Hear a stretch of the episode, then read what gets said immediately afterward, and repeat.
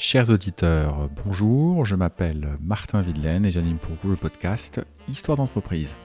Histoire d'entreprise raconte comment on grandit les entreprises au point de forger l'identité de nos régions et de notre pays. Avec Histoire d'entreprise, je vais au contact de fondateurs et de dirigeants de moyennes et grandes entreprises, parfois discrètes, souvent actives depuis longtemps, qui nous racontent l'histoire, l'héritage de leurs prédécesseurs ou qu'ils souhaiteraient laisser.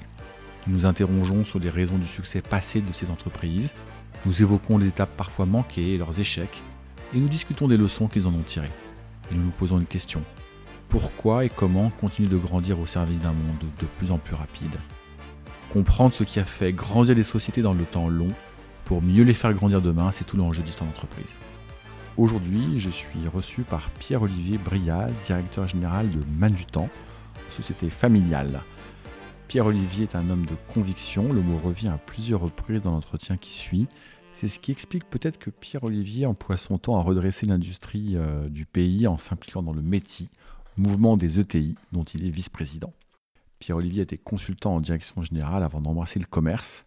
Nous aurions même pu être collègues, puisque j'ai appris qu'il aurait pu rejoindre Roland Berger au moment où j'y faisais mes premières armes. Avec Pierre-Olivier, nous évoquerons évidemment les révolutions en cours du commerce B2B, celle de Manutan, mais nous discuterons beaucoup de ce qui explique la grande vivacité des ETI en Allemagne et comment nous pourrions retrouver cette vivacité. Pierre-Olivier est un pragmatique, cela prendra du temps, nous prévient-il. Mais beaucoup de choses semblent aller depuis quelque temps dans le bon sens. Faisons-lui confiance. Bonjour Pierre-Olivier. Bonjour. Enchanté. Enchanté. Merci de, me recevoir dans tes magnifiques locaux. Euh, tu t'es installé là euh, il, y a, deux ans, en fait, exactement, plus exactement, c'est une autre société qui nous accueille ici. Exactement. Et euh, tu vas te présenter dans un instant, mais je, découvre un écosystème de, de, dirigeants qui se, qui se soutiennent et, qui s'aident les uns les autres. Alors justement, est-ce que dans un, dans un premier temps, tu peux, tu peux te présenter à nous et, et raconter ce, que fait, ce que fait Manutan Mais d'abord, te présenter. Bah donc Pierre-Olivier Brial, donc 48 ans, je suis marié, j'ai trois enfants. J'ai commencé ma carrière dans le conseil, une très belle société qui s'appelait Bossard Consultant, euh, qui a ensuite été rachetée par Capgemini. J'ai fait un passage de deux ans dans une start-up internet et je suis rentré dans le groupe Manutan il y a 20 ans, dans lequel j'ai eu pas mal de fonctions. Alors j'ai démarré au moment de la bascule du catalogue vers l'internet. Voilà, donc en 2001, euh, quand tu avais fait un an d'internet, tu étais un expert d'internet. Voilà, puis après j'ai eu pas mal de fonctions. Et quand je ne suis pas chez Manutan, je préside un club ETI Île-de-France. Et je suis également vice-président du MITI. Et quand je ne suis pas chez Manutan et vice-président du MITI, je suis un grand fan de musique. Quel type de musique? Rock. Rock. Voilà. Et donc, euh, c'est une vraie passion. Et j'ai fait euh, deux albums. Ah, à ce moment-là Ouais. Bon, il y a un petit moment maintenant. C'est ce qui explique peut-être qu'on écoute ABBA sur ton site internet. C'est ça, exactement. On, Va, on, va, on, va, on, va, y revenir. ce que je fais est plus rock qu'Abba quand même. Ah, d'accord. Super. Euh, alors, tu, disais que donc tu as, tu, tu as rejoint Manutan euh, au moment d'Internet. On est en 2000... 2001. 2001, ok. Mais que tu avais hésité en fait à rejoindre Manutan. Euh, et par ailleurs, euh, avant qu'on prenne ce micro, tu me disais que tu avais hésité à rejoindre Roland Berger. Il se trouve que moi-même, j'y ai passé quelques années là-bas. Mhm. Qu'est-ce qui a fait que quand tu avais l'offre de Manutan, l'offre de Roland Berger, tu t'es dit, euh, je vais aller chez Manutan? Alors je pense que d'abord j'avais une intuition, même si j'avais beaucoup aimé le conseil, j'avais une frustration quand même du métier de conseil sur les missions de ne pas rester. Voilà, et j'avais un besoin de mise en œuvre et, et sûrement de me prouver qu'au-delà euh, qu'au-delà de, de, donner en fait des conseils et, c'est un, un, métier qui a une très forte valeur ajoutée j'avais envie d'être euh, en, ligne directe sur la transformation. Bon le deuxième qui était une, raison encore plus importante c'est que j'avais vraiment envie de travailler dans l'internet. Et la troisième c'est que j'avais l'intuition qu'une société comme Manutan me correspondait en termes de taille c'est-à-dire à la fois une taille qui permet de faire des de monter des beaux projets, qui était une boîte internationale, mais dans un univers euh, qui était à taille humaine. Et je pense que c'était effectivement ce qui me correspondait bien en termes de, d'environnement pour évoluer. Ok, alors on va évidemment parler de Manutan euh, largement dans cette petite interview, mais euh, qu'est-ce qui fait aujourd'hui que, que tu es resté 20 ans? Donc tu es resté en 2001, on est en 2022, ça fait 20 ans que tu es chez Manutan on reste pas si longtemps dans une société si on n'est pas profondément attaché. Mm. Qu'est-ce qui t'attache aujourd'hui à Manutan Qu'est-ce qui fait que tu y restes et que tu, tu y grandis, que tu t'y épanouis? Alors déjà, j'ai eu beaucoup de chance parce que je suis arrivé à un moment où euh, l'entreprise commençait à opérer sa transmission. C'est-à-dire que moi, j'ai le même âge que Xavier Guichard, qui aujourd'hui est le petit-fils et fils des fondateurs. J'ai travaillé pendant un moment avec Jean-Pierre Guichard et je pense que euh, voilà, j'ai été dans cet effet un peu d'entraînement de, la transmission, ayant le bon âge, au bon moment. C'est un des points. Donc en fait, j'ai pu vraiment grandir. Le deuxième, c'est que j'ai tout le temps eu des missions très passionnantes et qu'en fait les 20 ans sont, ont passé en un clin d'œil. Voilà. Puis le troisième, c'est en fait Manutan et de façon générale les ETI correspondent vraiment à la vision que je me fais du capitalisme, c'est-à-dire un capitalisme qui est très inclusif, euh, où on est les uns avec les autres. Je crois profondément à ce modèle. Donc je pense que j'avais un peu deux options. C'était soit à un moment donné d'aller dans une vraie aventure entrepreneuriale, soit en restant dans une entreprise, je voyais pas ce que je pouvais trouver mieux que Manutan en fait. en toute, euh, Alors Manutan, en toute euh, simplicité. Manutan euh, dans, dans, dans, le secteur B2B, dans les collectivités, c'est évidemment connu. Mmh. Vous réalisez un peu plus de 800 millions d'euros de chiffre d'affaires. Mais est-ce que tu peux expliquer à nos auditeurs ce que fait Manutan et, et présenter Manutan? Alors Manutan, été créé dans les années 60 sur une idée qui était révolutionnaire à l'époque, qui était de vendre du matériel de manutention à des entreprises par catalogue. Et le manutent, ça, ça vient de manutention Ça vient de manutention. Ah, ok. manutention. Donc l'histoire, c'est que André Guichard euh, dirigeait une société de chariots élévateurs, qui vendait des chariots élévateurs, et qui a vu que son, ces types de produits se vendaient par catalogue aux États-Unis, en Allemagne. Son fils Jean-Pierre, Jean-Pierre m'a toujours dit, euh, son père lui a dit qu'est-ce que tu veux faire? Il lui a dit je sais pas mais je veux pas de patron. Il a dit bah, on va monter un business ensemble qui va vendre par catalogue du matériel de manutention. Alors c'est une vraie entreprise entrepreneuriale, une vraie aventure, parce qu'ils ont quand même hypothéqué leur appartement, euh, et André Guichard avait euh, plus d'une quarantaine d'années.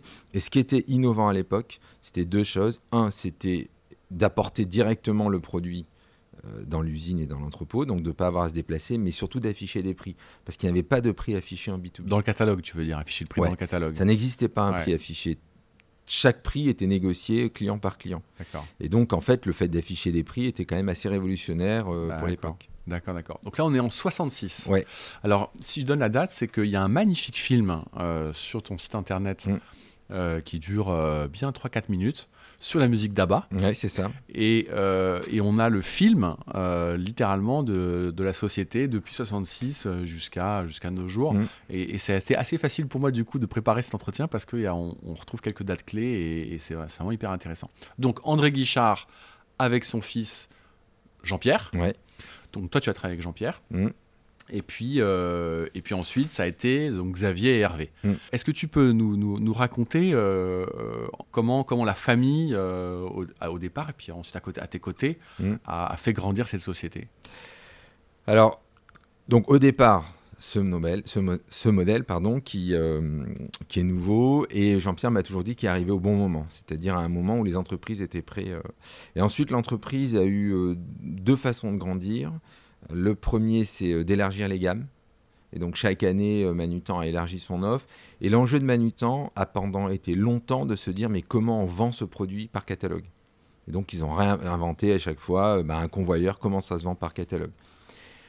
Donc ça, ça a été un axe de développement. Et puis très vite l'aventure internationale, puisqu'en 74, ils ont créé une filiale en Angleterre. Et ensuite, ça s'est beaucoup développé en croissance organique, mais aussi en acquisition, avec un tournant dans les années 90 qui est le rachat d'une société en Hollande qui s'appelait Overtoom, qui avait la même taille que Manutan. Euh, donc euh, de façon, euh, voilà, un vrai, comme on disait pas à l'époque, un vrai game changer, puisque ça, ça, marquait un international qui prenait un vrai poids.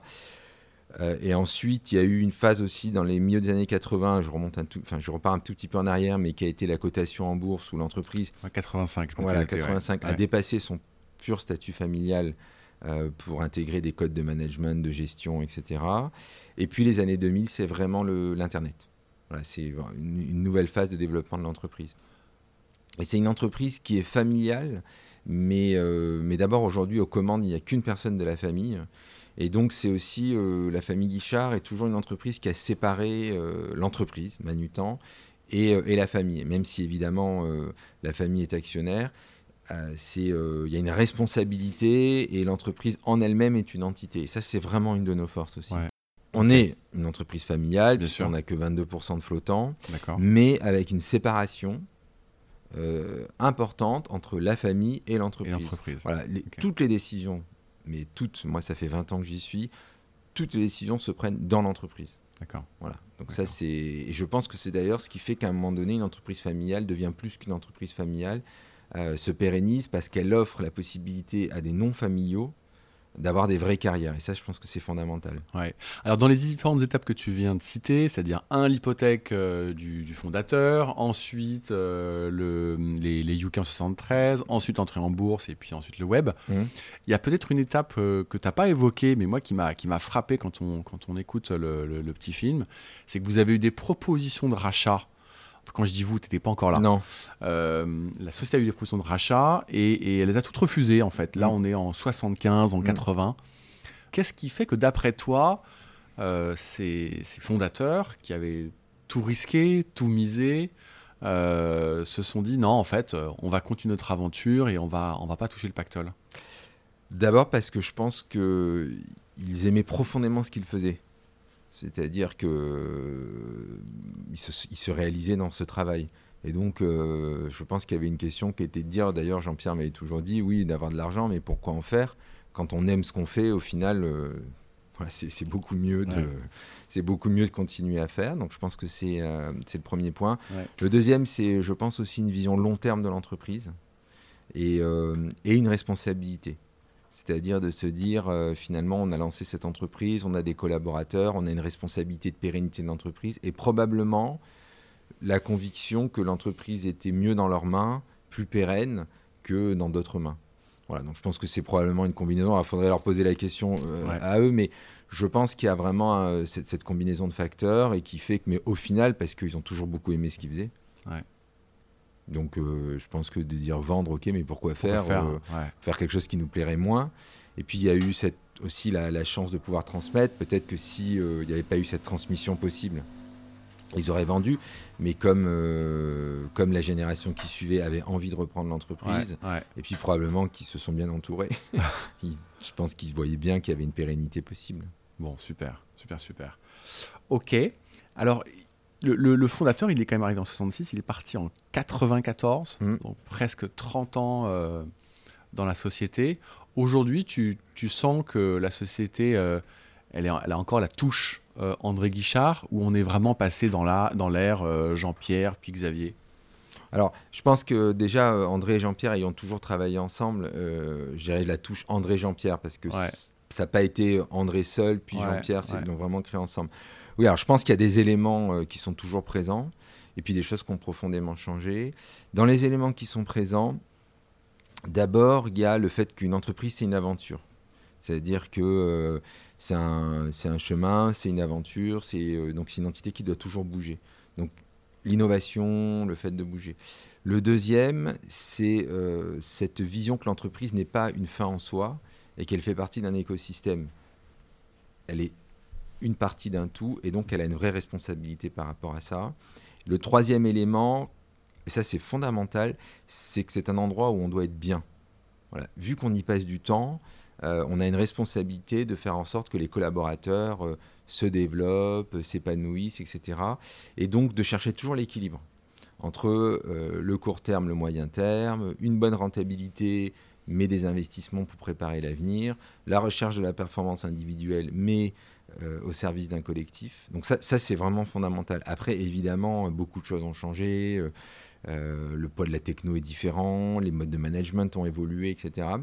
D'ailleurs, c'est notre site s'appelle euh, quand on a changé de le siège et qu'on est parti euh, à Gonesse construire vraiment un nouveau site. Il s'appelle aujourd'hui toujours Dreda, qui est des racines et des ailes. Donc voilà, c'est assez. euh, je- je- J'avais pas compris voilà. le, le- le site de Dreda, des racines des ailes, c'est très joli. Et en fait, il y a toujours, je pense, cette prise de recul qu'on essaye d'avoir, de dire quels sont les éléments de notre culture, euh, les éléments fondamentaux qu'on doit garder, mais aussi qu'est-ce qui nous bloque dans notre culture. Et donc toujours cette conviction que ce qui fait son succès peut faire son échec, mais qu'il ne faut pas non plus se détourner de ce qui fait, euh, de ce qui fait son ADN. Donc toujours cette prise de recul par rapport à l'ADN. Tu disais que la, genèse de, Manutan, c'était le catalogue et les prix affichés dans ce catalogue. Ce que je crois comprendre aussi, c'est que vous avez encore du chiffre d'affaires sur catalogue et, pas full web. Euh, euh, aujourd'hui, c'est quoi la répartition entre le web et le catalogue Et, et d'après toi, comment tout ça, ça va évoluer? Alors, aujourd'hui, pour être, pour être clair, quasiment plus aucun achat ne se fait sans qu'il y ait une interaction avec le web à un moment donné. D'accord. Donc c'est vrai que la distinction catalogue web, elle a de moins en moins de sens. D'accord. Si tu veux, une recherche peut se faire euh, sur Internet, à un moment donné, tu as une bascule. Alors pourquoi? D'abord parce que dans l'acte d'achat B2B, tu as des moments où tu dois parler à quelqu'un, tu dois envoyer un devis, tu es dans quelque chose d'assez complexe, où euh, tout ne peut pas se faire en ligne. D'autre part parce que tu as encore des sociétés qui n'ont pas de qui ont des ERP et veulent passer leurs commandes en ERP et ne sont pas connectés forcément à des systèmes fournisseurs. Donc, si tu veux, vont choisir en ligne puis envoyer une commande qui ne sera, pas, qui sera pas en ligne. Voilà, ce qui fait que tout ça fait que tu feras jamais 100% du chiffre d'affaires en ligne. Mais aujourd'hui, euh, alors le catalogue, on l'envoie dans certains pays, on l'envoie plus. Dans certains pays, on l'envoie parce qu'il y a encore effectivement une partie des clients qui ont besoin du catalogue, parce qu'il y a encore des typologies de produits sur lesquels c'est plus simple de chercher par catalogue. Mais très honnêtement, cette distinction, on l'a fait, euh, on, l'a, fait plus. Enfin, après, très factuellement, qu'est-ce qui passe en ligne? C'est deux tiers du chiffre d'affaires et un tiers du chiffre d'affaires qui va passer par euh, soit un email qu'on reçoit, soit une commande au téléphone. Mais si tu veux, on regarde plus tellement, euh, on regarde plus tellement le business comme ça. Parlons un petit peu de tes marchés et un peu de ta concurrence et comment ça, ça évolue parce que ça, ça évolue quand même à 200 à l'heure. Est-ce que tu as l'impression que. D'abord, tu as tes concurrents directs euh, qui se sont euh, spécialisés sur le B2B euh, et les produits que tu proposes. mais tu as des concurrents, peut-être, qui n'étaient pas là au départ et qui ne qui sont pas frontalement en face de toi, mais sont devenus tellement gros qu'on les voit. Et je, pense évidemment à Amazon. Aujourd'hui, comment est-ce que tu perçois des modèles économiques comme ceux d'Amazon? Est-ce que ce sont vraiment des concurrents ou pas? Oui, non. Et si oui, comment est-ce que tu les appréhendes? C'est qui Amazon? Je vois pas très bien. Non, je, Petite boîte américaine. D'accord, ok. Euh, je vais essayer de réfléchir. Non, alors si tu veux aujourd'hui, déjà, euh, effectivement, qui on est pour après regarder le champ concurrentiel et répondre à ta question. Bon, nous, c'est assez simple. On a trois typologies de clients les entreprises, les collectivités et en Angleterre, surtout des artisans. Des artisans, Alors, qu'est-ce qu'on propose? On propose d'abord une offre d'e-commerce qui est soit extrêmement large, modèle manutant, soit très spécialisé, modèle artisan. Mais la base, c'est une offre e-commerce qui a comme particularité d'être extrêmement B2B, c'est-à-dire un contenu B2B, des garanties B2B, des fiches techniques B2B, etc. Mais là, on est sur du très très ouvert et euh, tout le monde peut commander, euh, ta société peut commander euh, exactement comme un site B2C. Au-dessus de ce site internet, on a des briques projets. par exemple, on va équiper pour les collectivités une salle de classe. Ou pour une entreprise, on va équiper une petite salle de rayonnage. Ou par exemple, tu as une entreprise qui ouvre 35 sites en même temps et qui veut euh, des produits euh, partout dans les mêmes sites, les mêmes typologies de produits, etc. Et après, on a une troisième proposition de valeur qui là est sur la marque Manutan et qui consiste à aider les ETI et les grands groupes à rationaliser leur portefeuille fournisseur. Donc si tu veux une entreprise, quand elle regarde son portefeuille fournisseur, donc on est dans les achats indirects, hein, on n'est évidemment pas dans les achats de production, elle va pouvoir identifier des familles de produits sur lesquels elle a de la récurrence, euh, une prédictibilité, et donc là elle va passer par des spécialistes, et après elle a le long tail. Et le long tail, c'est un certain nombre d'achats spot, des centaines de fournisseurs. Euh, nous, deux tiers des produits qu'on vend, le client ne sait pas une semaine avant qu'il va devoir le commander. D'accord. Et là, on a mis en place une méthode de rationalisation euh, de ces achats classés qui passe par un contrat, qui passe par des méthodes de déploiement, qui passe par de la remontée de la data, donc un concept qu'on appelle Save Inside, qui, est, euh, qui a modélisé la prise de contrôle de ces achats. voilà qui on est. D'accord par rapport à ça, oui, euh, on a des, typologies de clients, de concurrents. Alors sur les places de marché, évidemment, quand tu regardes ce que je viens de te dire, c'est-à-dire euh, la rationalisation du long, du long, euh, oui, on est, on est vraiment dans le, la proposition de valeur d'une place de marché. Alors la différence, si tu veux, c'est qu'en B2B, tu as plusieurs types d'interlocuteurs, ce que tu appelles un client. Et autant une place de marché pour un achat simple, d'un opérateur qui est dans une usine ou quelqu'un des services généraux ou une assistante peut convenir. Mais ensuite, après, un directeur des achats, par exemple, a besoin de te voir pour contractualiser. Signer un accord, surtout dans ce typologie d'achat, c'est simple, le déployer. C'est-à-dire faire en sorte que tous tes sites, toutes tes usines, tes entrepôts suivent l'accord cadre. Ça, c'est beaucoup de travail, ça demande des visites, etc. Euh, dès que tu as un projet, c'est-à-dire que dès que tu veux équiper, que c'est un peu complexe, à un moment donné, tu as besoin d'appeler. Et ça, tous ces services-là, une place de marché ne le propose pas. Propose pas Donc, si toute la stratégie, c'est de dire l'achat très simple. Quand tu vas acheter un diable ou un transpalette, c'est sûr que la valeur par rapport à il y a 20 ans a beaucoup diminué. On était relativement simple. Donc là, comment tu fais la différence? Tu fais la différence beaucoup par le contenu. Parce que tu as quelque chose de fondamental en B2B, c'est que tu engages ta responsabilité. Donc quand tu achètes des gants anti, euh, anti-chaleur, si tu les achètes sur une place de marché avec un vendeur euh, dont tu ignores euh, réellement l'existence et le contenu il faut, tu engages ta responsabilité. Donc sur l'achat de base, tu fais la différence par le contenu. Et après, tu as les briques dont je t'ai parlé, projet, rationalisation, qui là dépassent largement ce que c'est faire une place de marché. Donc après, oui, il y a des concurrents. Il y a beaucoup encore de concurrents locaux. C'est un marché qui est encore très euh, local, c'est-à-dire que quand tu installes un projet, par exemple une salle de classe, tu peux avoir un prestataire local. Alors là, on va faire la différence par notre puissance d'abord notre puissance d'achat, faire la différence par l'ensemble des offres qu'on peut proposer, etc. Donc on a une concurrence qui est très polymorphe, mais euh, aujourd'hui, euh, c'est un marché qui est suffisamment vaste pour chaque fois bien avoir une proposition de valeur qui est différenciante. D'accord. Alors sans, sans dévoiler la stratégie que, tu es en train de mettre en place, c'est quoi d'après toi les grands défis pour les 3, 4, 5 prochaines années pour, pour Manutan? D'abord, tu as un défi technologique. C'est que si tu veux aujourd'hui, la distribution, et alors bien sûr sur l'effet de notre petite boîte américaine de Seattle, est devenue un métier profondément technologique. Et en fait, comme on va de plus en plus vers une stratégie de service, donc euh, de la valeur ajoutée, de l'économie circulaire, enfin tous ces services qu'on rajoute à notre proposition de valeur, tu as deux choses si tu veux. La première, c'est la rapidité avec laquelle tu peux personnaliser l'expérience client. Et la deuxième, c'est la rapidité avec laquelle tu te connectes à un écosystème. Parce que tu ne peux pas réaliser tout tout seul, tu vas te connecter à des transporteurs qui viennent chercher des produits. Quand je t'ai parlé des projets, par exemple, euh, livraison à différents endroits, tu fais intervenir euh, des intermédiaires. Un outil comme Save Inside qui remonte de la data, c'est aussi un outil où en permanence on va proposer aux acheteurs des axes d'optimisation on va lui dire euh, aujourd'hui vous surconsommez, euh, etc. Et donc tout ça c'est de la data. Donc tu veux partout aujourd'hui la proposition de valeur s'appuie sur la technologie et ça c'est un gros défi parce que ça demande de, mettre en place des architectures technologiques et de développer euh, des modules avec une philosophie très très différente de celle qu'on avait mis en place il y a une dizaine d'années. Je comprends. Donc là il y a un gros défi par rapport à ça. Le deuxième défi c'est que tu as une migration permanente de la valeur ajoutée. Alors, je vais te donner un exemple très très simple. Post-Covid, enfin pardon, pré-Covid, tu avais euh, des, on a des commerciaux qui rencontrent des acheteurs. Et aujourd'hui, deux ans après, la raison pour laquelle un client veut voir un commercial euh, évolue. Puisqu'en fait, beaucoup de valeur ajoutée qu'apportait le commercial se digitalise et du coup, le métier change. Je vais te donner un exemple très simple il y avait une valeur très importante à faire une business review avec un client, lui donner de la data. Aujourd'hui, le client s'attend à ce que cette data, il ait accès via un portail. Et donc, la raison pour laquelle le commercial vient voir le client a changé. Donc, tous les métiers migrent. Et donc, l'enjeu pour des sociétés comme les nôtres, c'est comment tu fais migrer les métiers.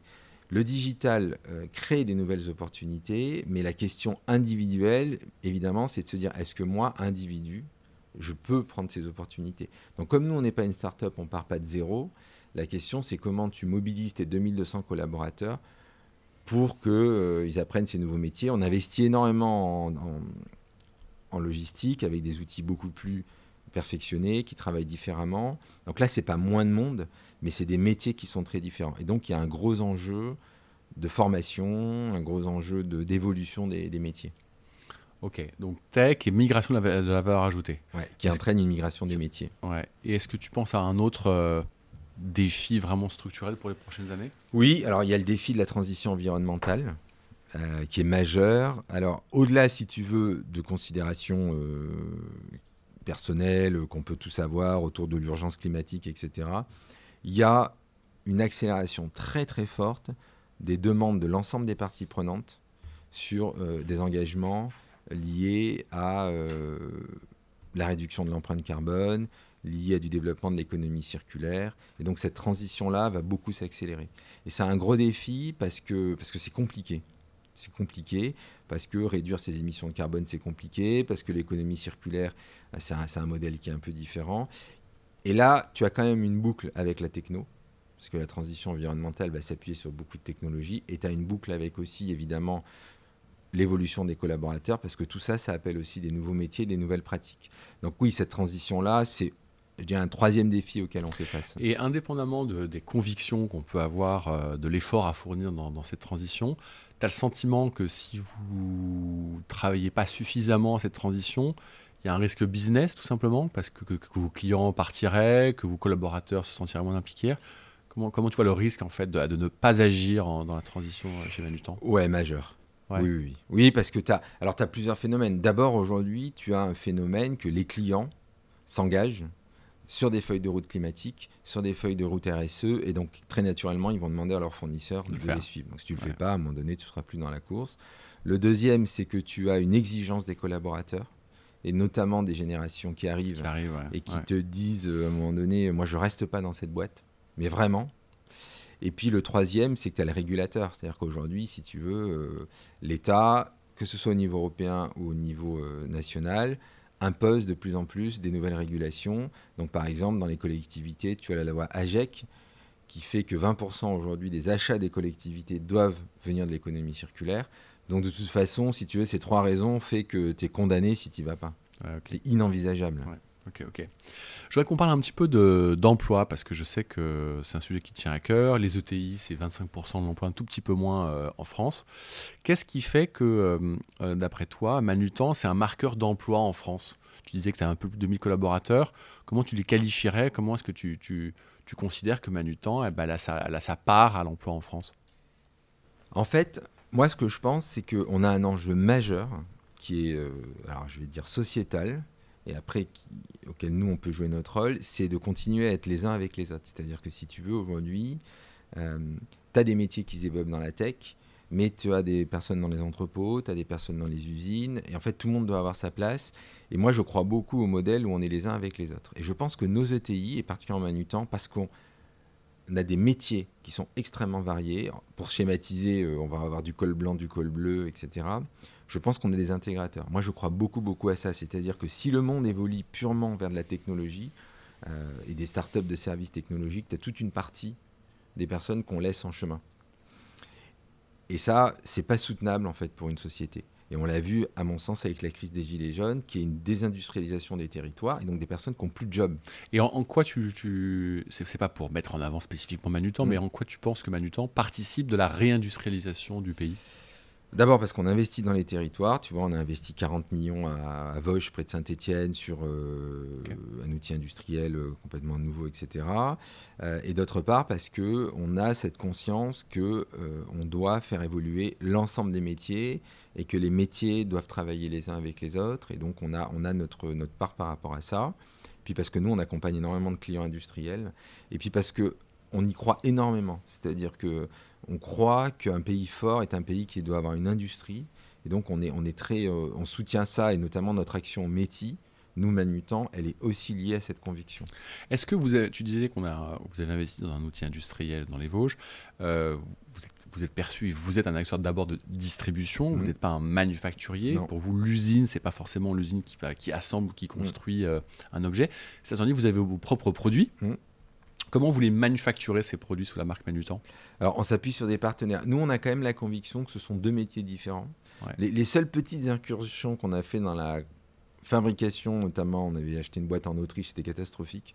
Parce que, en fait, euh, bon, nous, on est quand même des commerçants, on a quand même. Euh, voilà, une, une, un prisme euh, qui est un prisme de commerce. Et euh, moi, je pense que le prisme industriel est, est, est, différent. Donc, nous, on travaille avec des partenaires qui vont manufacturer des produits sous notre marque. En fait, notre marque, elle va porter une proposition de valeur, elle va porter, elle apporte des solutions aux clients. Mais nous, on ne souhaite vraiment pas aujourd'hui être industriel. Donc quand je parle d'un outil industriel, oui, tu as raison, c'est un entrepôt ultra moderne, ouais, euh, ouais. donc qui lui a fait énormément travailler ouais, des industriels. Bien sûr, bien sûr. Mais on reste, nous, dans la distribution. D'accord. Euh, je t'avais posé la question d'introduction te concernant, mais, mais j'aimerais bien que tu me parles des, employés eux-mêmes, euh, qui vont peut-être même nous écouter. Qu'est-ce qui, d'après toi, rend fier de travailler chez Manutan aujourd'hui? Alors d'abord, je pense que c'est le fait qu'on donne beaucoup de sens à ce qu'on fait. Et notamment le sens qu'on donne, qui est notre mission, qui est entreprendre pour un monde meilleur, c'est le rappel qu'on est une partie d'un tout. Et moi, je suis convaincu que euh, ça, c'est fondamental. Je suis convaincu qu'au fond de nous, on a tous cette question qui est de dire à quoi on contribue. Et donc, je pense que le fait qu'avec sincérité et dans la façon dont on mesure l'entreprise, dont on pilote notre entreprise, on montre euh, qu'on a des indicateurs qui vont au-delà du chiffre d'affaires, du résultat, mais que ces indicateurs autour du client, des collaborateurs, des fournisseurs, de l'environnement sont tout aussi importants, je pense que ça fait en sorte que chacun se sente contribuer à quelque chose qui est plus grand que l'entreprise. Et après, c'est aussi vrai parce qu'on donne beaucoup de sens au métier. Moi, je pense que tous, autant qu'on est, on se pose la question, après avoir dit à quoi on contribue, à quoi je contribue. Et donc, on travaille beaucoup à donner du sens parce que le sens, c'est ce qui fait que on se libère, ce qui fait qu'on est heureux dans son travail. Et puis parce que je crois qu'on cherche toujours cet équilibre entre l'individu, et donc on a une université, on développe les compétences, et le collectif. Et cette logique de l'individu et du collectif, et cet équilibre-là, je pense que c'est ce qui nous rend euh, heureux. Et tu penses que c'est ce qui fait que, les, entre autres, les, les, employés chez Manutan se disent euh, je, suis heureux de venir bosser le matin? Ouais. Oui, oui. Ah oui, moi je suis alors vraiment intimement convaincu que le sens fait et, je pense que ça vaut pour tout le monde. Et je pense que ça vaut de voilà, tout le monde, y compris pour Emmanuel Macron ou qui non, mais tu, prêches un, tu prêches un convaincu, mais c'est euh, important que les gens l'entendent. à quoi on sert ouais, bien sûr. À quoi on sert Cool. Alors euh, là, on a parlé du Manutan euh, qui réussit, qui fonctionne, qui marche, qui a grandi. c'est évidemment une très très belle histoire. J'aimerais qu'on parle un peu du Manutan qui a un peu moins bien réussi, voire même qui a eu quelques, quelques, quelques échecs. Euh, s'il y avait eu des tournants euh, dans les dernières années que vous n'avez pas choisi de faire ou que vous avez essayé de faire, mais en fait euh, ça n'a pas trop marché, voire même ça a été, un échec, est-ce que tu pourrais en citer un ou deux et nous, partager avec nous les leçons que tu en as tirées? Alors, je pense que si tu veux, aujourd'hui, beaucoup de nos échecs, que ce soit sur des projets ou que ce soit dans des filiales qui ont moins bien réussi, elles sont beaucoup liées euh, à la capacité qu'on a eue de mettre les bonnes personnes. Et en fait, si tu veux, je pense qu'un de nos échecs, c'est qu'on n'a pas encore bien réussi à créer des générations de leaders qu'on fait monter en interne. Au départ, pensant que notre taille ne le permettait pas, mais en réalité c'était un faux parce qu'on se rend compte qu'on a toujours des opportunités, puis parce qu'on grandit. Euh, deuxièmement, parce qu'on n'avait pas la discipline et, euh, et l'exigence, et puis parce qu'on a eu des, au niveau des ressources humaines des, des ruptures, qui fait qu'on n'a pas eu une constance. Et ça, ça nous pèse beaucoup parce que euh, je peux te retracer l'histoire d'une filiale, de sa performance et de sa contre-performance à l'aune du dirigeant qu'on a pu mettre en place. Et en fait, quand tu fais appel à l'extérieur, et il faut faire appel à l'extérieur de temps en temps, mais dans une société qui a une telle culture, en fait, tu demandes à quelqu'un souvent donc de rentrer dans une nouvelle culture.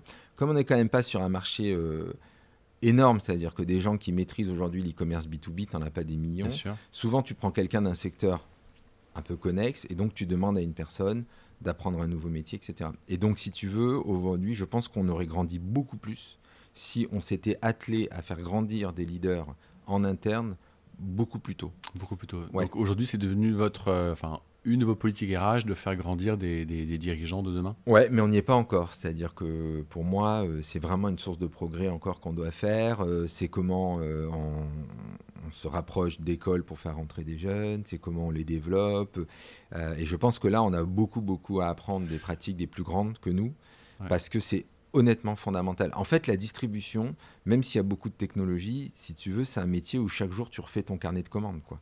Et donc, c'est énormément lié euh, à l'engagement des collaborateurs et énormément lié à la collaboration. Et ça, en fait, ça va très très vite la dégringolade dans la distribution parce que si tes commerciaux sont plus motivés, si tu veux, si les personnes qui gèrent les devis, etc. Donc ça, et en fait, une mauvaise direction fait que l'entreprise se retourne vers elle-même euh, et, et, se projette plus vers l'extérieur.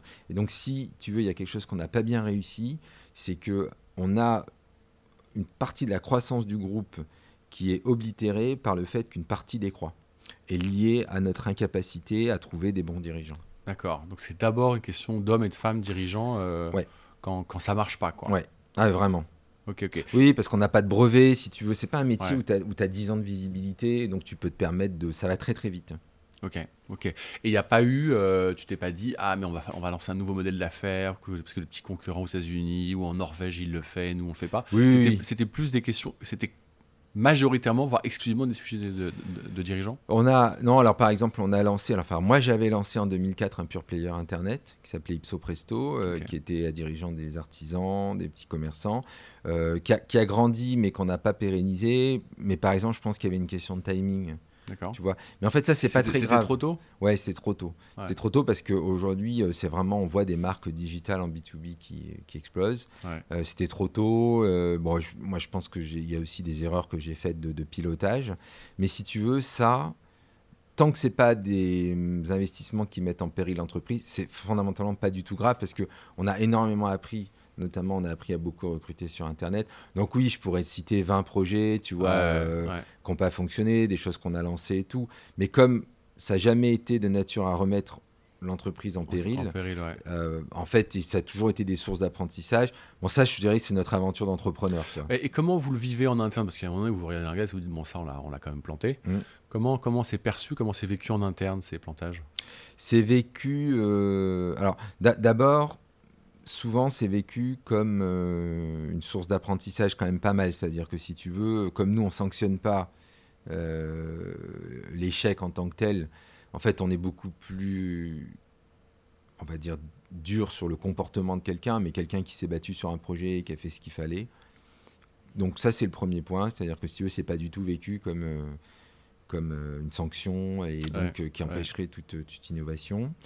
Euh, on essaye de plus en plus aujourd'hui de- d'essayer de, comprendre euh, ce qu'on avait dit, ce qu'on a fait. Voilà, donc euh, donc c'est vécu comme ça.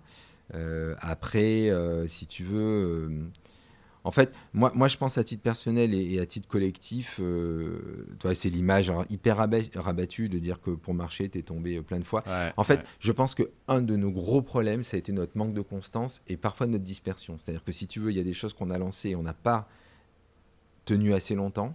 Et on a tendance, on avait tendance, et on essaie de beaucoup travailler là-dessus, à en lancer trop, c'est-à-dire d'être beaucoup trop gourmand. Et du coup, on défocalisait sur des activités quotidiennes, des personnes, etc. Et ça, ça nous a beaucoup, beaucoup coûté. D'accord. Voilà. Hyper intéressant, hyper intéressant. Je voudrais qu'on parle un peu des, de ton rôle euh, dans les ETI. Est-ce que tu peux nous parler un petit peu plus des ETI et du métier, s'il te Mm. plaît? Alors, le métier, c'est un mouvement de dirigeants. En, deux mots, l'historique, années 80, créé par Yvon Gattaz, Philippe Dornano et son père, sur le sujet de la transmission. La France avait autant d'ETI que l'Allemagne dans les années 80. La France a perdu 2000 ETI parce que la transmission a été rédhibitoire, donc les familles ont vendu. Pour faire simple, bilan des courses, aujourd'hui, on a deux fois moins d'ETI que l'Allemagne. J'ai pas ces chiffres en tête. Euh, parce que moi, j'ai en tête 5000 ETI en France. 5600 et Ouais. 12 000 en Allemagne. Ouais, j'avais, un, j'avais un chiffre un peu plus élevé en Allemagne. Non. Mais bon, peu importe. Ok. Si tu veux, parce que ce qu'on appelle le Mittelstand, il faut Ouais. détourer quand même dans le Mittelstand des PME, des ETI. Mais globalement, deux fois de moins. Et donc, pour toi, le fait, pardon de te couper, le fait qu'il y ait moins d'ETI aujourd'hui en France qu'en Allemagne, c'est d'abord un sujet de transmission du capital? Alors, je pense qu'il y a trois phénomènes, si tu veux. Le premier, oui, un sujet de transmission. Alors, pourquoi de transmission? Parce que une ETI, faire une ETI, c'est 20 ans. Et c'est exactement la question que tu as posée chez Manutan. C'est-à-dire que pourquoi ils n'ont pas vendu en 80 bah, S'ils avaient vendu à 80, Manutan ne serait pas une ETI. Donc, tu as une question de long terme. En fait, c'est du long terme pour faire une ETI. Tu as aujourd'hui des modèles, et c'est vrai que ça s'est beaucoup accéléré, d'entreprises qui grandissent à des vitesses fulgurantes. Euh, par exemple, les licornes, mais c'est 20 boîtes. Ouais. Tu vois, c'est 20 boîtes, et c'est fondamental. Mais, mais c'est 20, c'est 30, c'est 40 boîtes. C'est pas 4000 boîtes qui Bien font sûr, ça. bien sûr.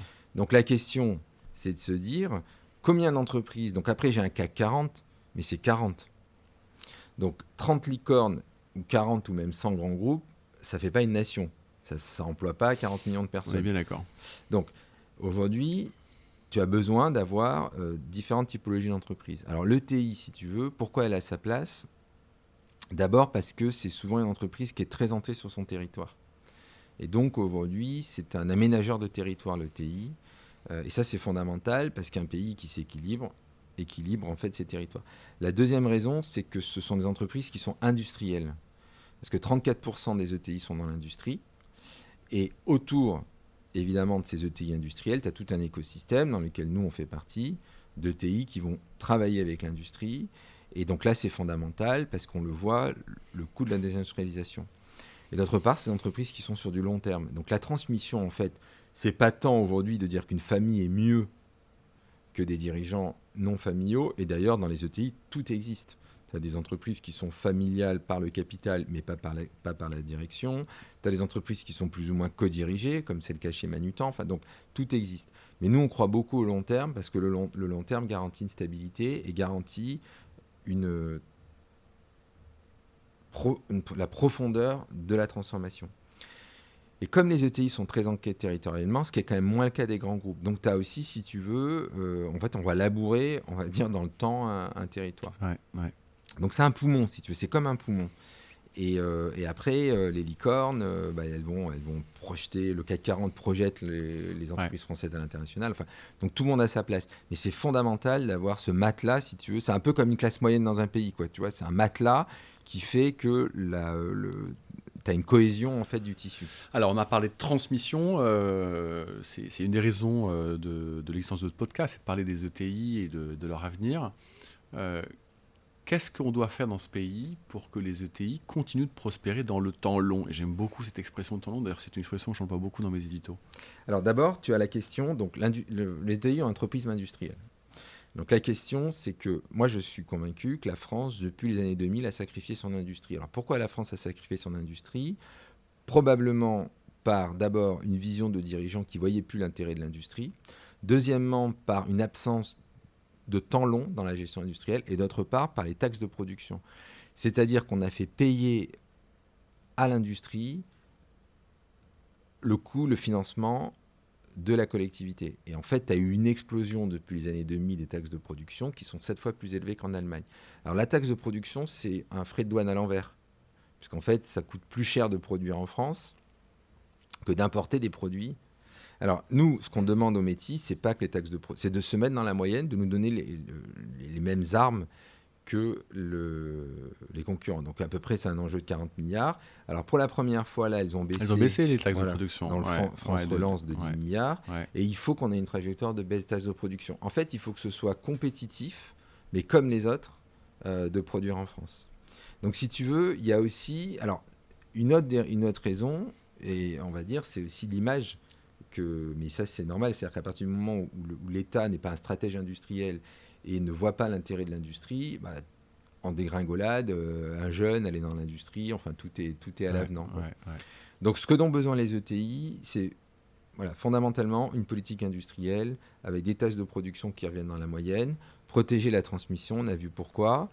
Euh, et ensuite, elles ont besoin aussi euh, de qu'elles soient regardées dans leur spécificité, c'est-à-dire que si tu veux, les politiques qui sont mises en place ne considèrent pas que tu as les TPE, les PME, et qu'au-dessus de 250 salariés, tu as la même enseigne que tu sois une ETI, un grand groupe international. Ça, c'est fondamental. Et nous, nous on, est, on est, encore une fois, on est vraiment, le métier, c'est un mouvement du pour. Donc, on, considère que l'écosystème, il doit y avoir des grands groupes. Non, mais on, comprend que tu es équilibré dans ton discours, que tu n'es pas euh, contre le tout, tout, ça est très clair. Mais euh, si on peut être un peu plus spécifique, quand tu dis euh, les, les, ETI ne sont pas regardés dans leur spécificité de taille ou de secteur ou de mm. métier ou que sais-je, Qu'est-ce que tu veux dire par là bah, précisément? Bah, Je vais te donner euh, un exemple. Aujourd'hui, quand tu vas euh, prendre euh, séparément la RGPD, la loi Sapin 2, les contraintes RSE, séparément tout fait du sens. Mis ensemble, ça demande beaucoup de ressources. Alors quand tu es exposé au-dessus de 250 employés à la même exigence qu'un grand groupe sans avoir les mêmes moyens, ça met une tension dans l'entreprise qui est parfois difficilement soutenable. Et donc aujourd'hui, euh, on est dans une complexité de management de tous ces sujets-là qui fait que le TI française, elle peut avoir beaucoup de mal à consacrer euh, des ressources à son propre développement. Et donc c'est ça qui est compliqué. C'est l'accumulation de, normes, l'accumulation de, lois, l'accumulation de directives qui individuellement font du sens et d'ailleurs avec lesquelles souvent on est d'accord. Hein. C'est-à-dire que nous, tu veux, la RGPD, enfin, mais, mais avec la même exigence qu'un grand groupe. Donc quand tu changes ton regard et que tu dis je donne à une ETI deux ans de plus, je mets des contraintes moindres, je lisse dans le temps, ça nous permet, nous, que ce soit adapté à notre taille. c'est comme si tu demandes à un adolescent, si tu veux, les mêmes exigences qu'un adulte. Bah, Mais concrètement, tu, tu, viens de citer trois exemples de lois, RGPD, RSE et puis Sapin 2 ce que, ce, que, ce que souhaiterait le métier, idéalement, c'est que ces lois ne s'appliquent qu'à euh, une certaine taille de chiffre d'affaires ou de bilan ou de que sais-je? Non, c'est qu'elles s'adaptent. C'est-à-dire que si tu veux, c'est pas que ce soit 0 ou 1, c'est-à-dire qu'elles s'appliquent, elles s'appliquent pas.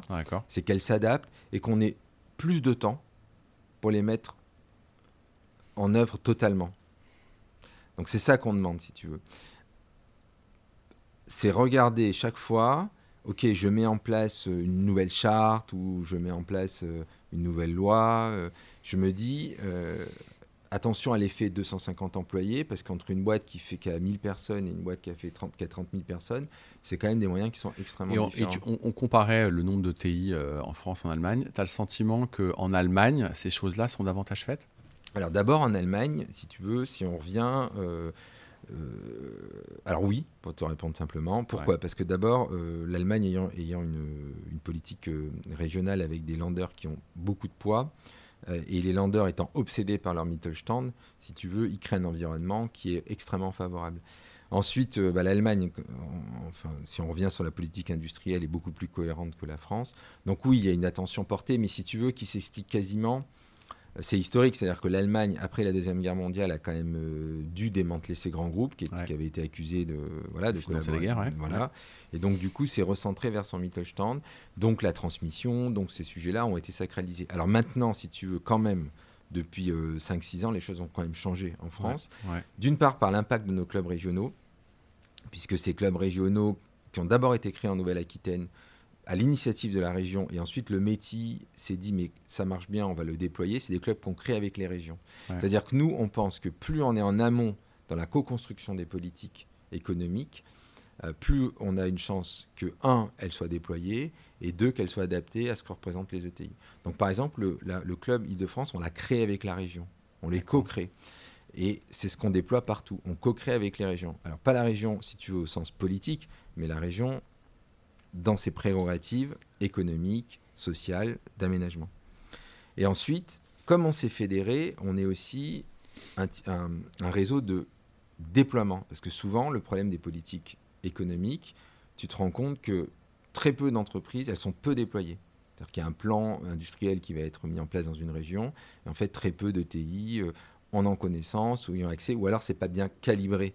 Et donc, ce calibrage amont et la diffusion est importante. Et après, tu as aussi, si tu veux, cet effet miroir que moi j'ai beaucoup vécu, c'est que quand tu lances une université en tant que TI, tu peux te comparer à un très grand groupe qu'en a une, c'est intéressant, mais à un moment donné, tu as un effet de moyen et qui fait que tu te dis, mais comment je le mets en place? Quand tu te compares à une entreprise de la même taille, tu as des effets d'accélération. Tu vois, par exemple, nous, quand on a mis en place notre nouvelle politique de rémunération de nos dirigeants, on a rencontré 9 ETI du club et, on s'est très bien compris. Et ça nous a vraiment permis d'adapter euh, notre, notre politique. Ouais, mais je ne veux pas être désagréable, mais je pense qu'on parle, on a, deux niveaux de discussion là.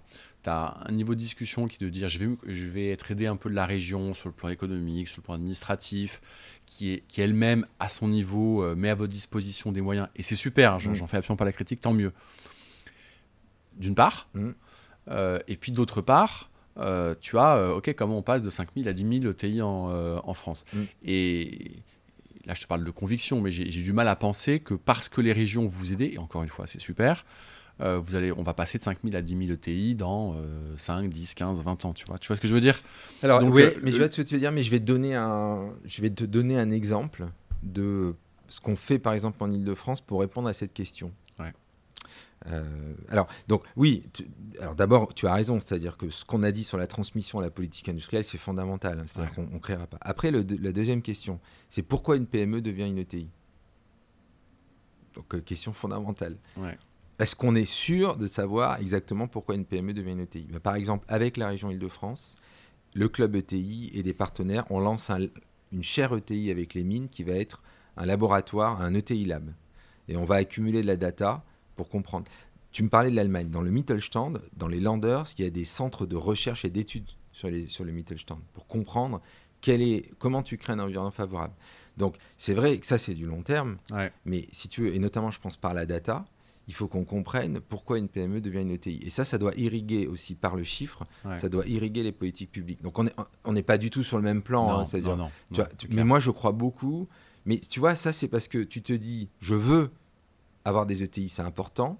Alors, j'ai des mesures économiques que je mets en place et que je mets dans la durée, mais aussi, comme dans nos entreprises, par la donnée, par le long terme, par l'étude, je vais essayer de comprendre comment je peux créer un environnement favorable. Mais c'est 20 ans pour faire une ETI. Donc, si tu veux, ce lab, par exemple, j'espère, il ne produira pas ses effets dans un an. Mais si pendant 10 ans, on accumule cette donnée, si on comprend pourquoi une PME devient une ETI, j'en suis sûr qu'on donnera des indications et qu'on permettra à des politiques publiques d'être plus performantes pour faire que des PME deviennent ETI.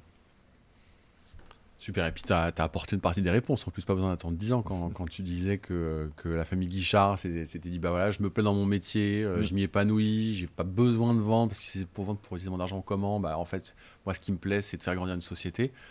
Moi personnellement, je pense qu'il y a, d'abord, il y a des dirigeants qui ont, qui ont envie euh, de faire grandir la société et qui sont fondamentalement attachés à cela. Je pense que ça, ça compte énormément. Et après, il y a d'autres leviers, évidemment, mais je pense mm. que tu as, commencé à répondre à la question. Super. Euh, alors, on a parlé de transmission, on a parlé euh, de taxes de production, on a parlé des spécificités pour, que, pour que les ETI puissent continuer de grandir.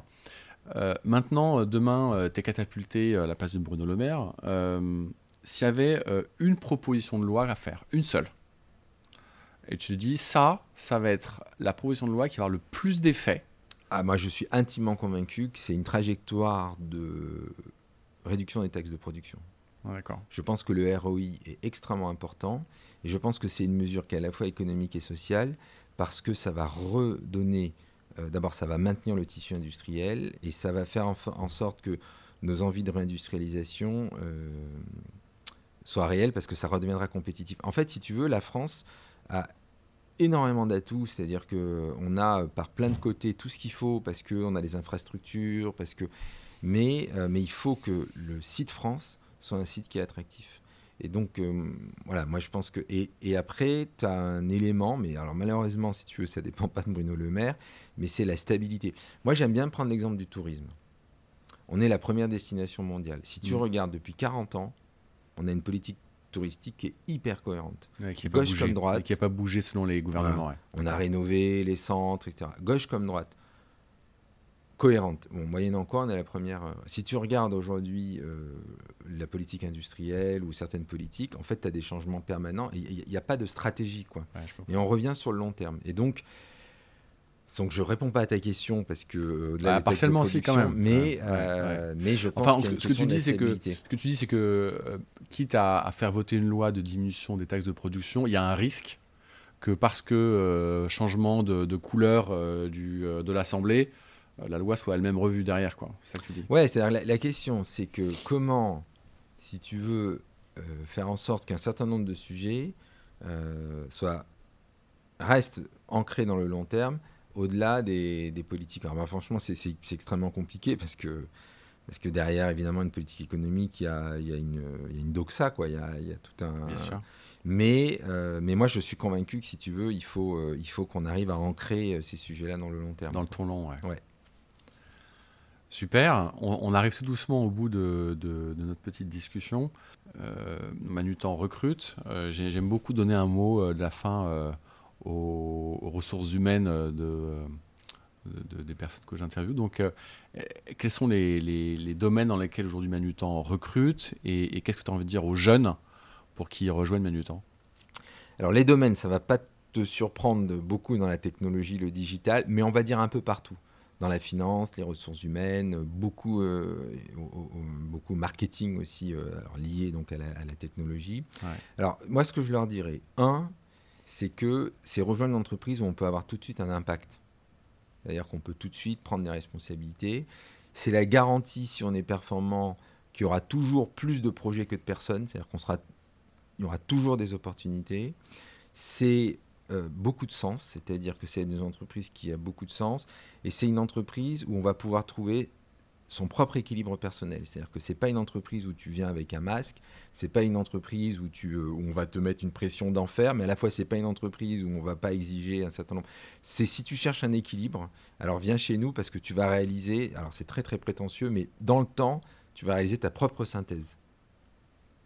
personnel. Magnifique. C'est beau. C'est beau. Alors, euh, euh, on, parmi les personnes qui nous écoutent, il y a des consultants, des dirigeants, des chefs d'entreprise, euh, des jeunes, j'espère. On aura même, j'espère aussi, des décideurs publics. Ce serait quoi ton mot de la fin? Qu'est-ce que tu as envie de dire à nos auditeurs?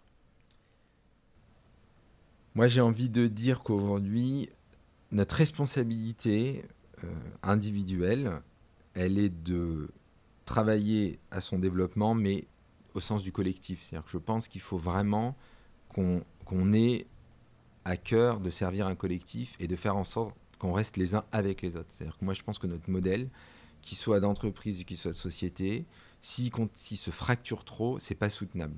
Et je pense qu'on a tous une responsabilité individuelle euh, de se dire en quoi je contribue et en quoi je reste moi-même équilibré pour faire en sorte que le système ne parte pas dans des tensions trop fortes dans un sens et dans l'autre, et que cette transition qu'on doit faire environnementale, digitale, etc., elle doit, être, elle doit tout le temps, tout le temps équilibrer le social, l'économique, l'environnemental. Et donc soyons raisonnables, c'est-à-dire soyons les uns avec les autres.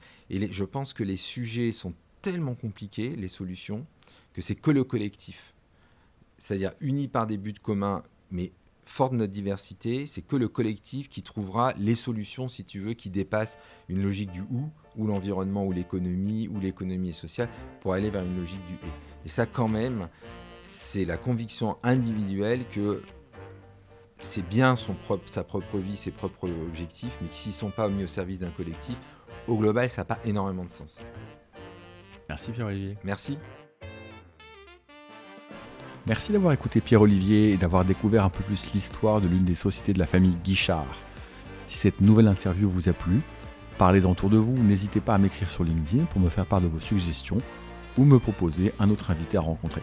Je me lance, plus que jamais, s'il vous plaît, notez 5 étoiles le podcast sur iTunes, Apple Podcast et les autres, ou rédigez un avis, et surtout, surtout, parlez-en autour de vous.